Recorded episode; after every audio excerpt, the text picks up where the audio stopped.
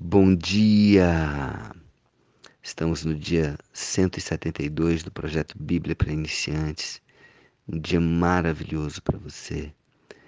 E coloquei a música Wonder, uma música para alegrar o seu coração também.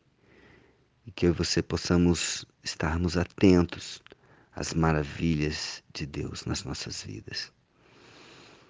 Então, Continuando aqui o capítulo 10. Portanto, a Escritura diz: todo aquele que nele crê não será confundido. Ou seja, todo aquele que crê em Jesus, confessa que Jesus Cristo é o Senhor, não será confundido. Crê de verdade pois não há distinção entre judeu e grego, uma vez que o mesmo é o Senhor de todos, rico para com todos os que o invocam. Não há distinção. Todas as pessoas, tanto judeus quanto gentios, têm a mesma oportunidade de estar diante de Deus. Os judeus fracassaram em sua busca de obter um relacionamento correto com Deus, guardando somente a lei. Esse foi o erro do povo judeu. A lei foi cumprida em Cristo. Tanto judeus quanto gentios são recebidos diante de Deus pela fé em Cristo.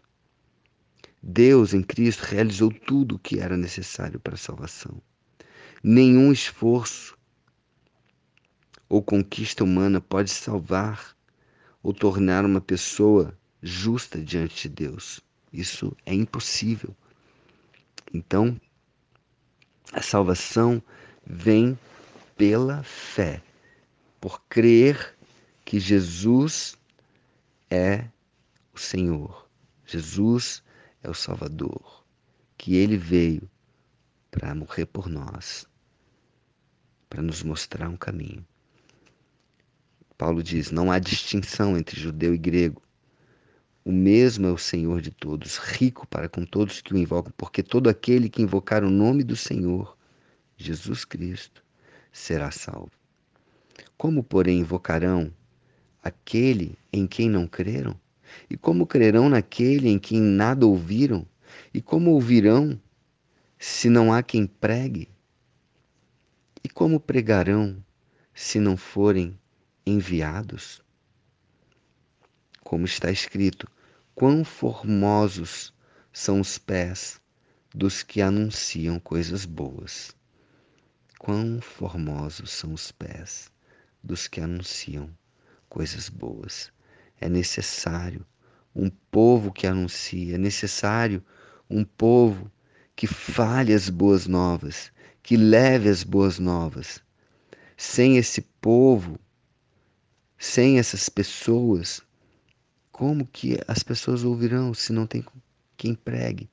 E como crerão se não tem quem ouve? Entende? Então, eu e você somos fundamentais, somos necessários para levar a palavra e o amor de Deus para as pessoas. Mas nem todos obedeceram ao Evangelho, pois Isaías diz: Senhor, quem acreditou na nossa pregação? E assim a fé vem pela pregação, e a pregação vem pela palavra de Cristo. Vou repetir: a fé vem pela pregação, e a pregação pela palavra de Cristo. Mas pergunto: porventura não ouviram? Sim, por certo, por toda a terra se fez ouvir a sua voz e as suas palavras até os confins do mundo. Pergunto mais: porventura não terá chegado isso ao conhecimento de Israel? Moisés já dizia: Eu vos porei em ciúmes com um povo que não é nação. Com gente insensata eu vos provocarei a ira. E Isaías mais a mais se atreve e diz: Fui achado pelos que não me procuravam. Revelei-me aos que não me perguntavam. Não perguntavam por mim. Quanto a Israel, porém, diz: todo o dia eu estendi a mão a um povo rebelde e contradizente. Então, Paulo está trazendo trechos aqui das Escrituras, dizendo que Deus, que Jesus é, estendeu a mão para o povo de Israel várias e várias vezes e eles não aceitaram. Então, um outro povo, uma outra nação, os gentios, que não eram, vamos dizer assim, a nação escolhida, recebeu a Jesus e pôde ter esse privilégio de andar com Jesus e de ser salvo. Amém? Então, não é título que vai salvar, que vai te salvar, que vai me salvar. O que, o que nos vai salvar é a fé em Jesus.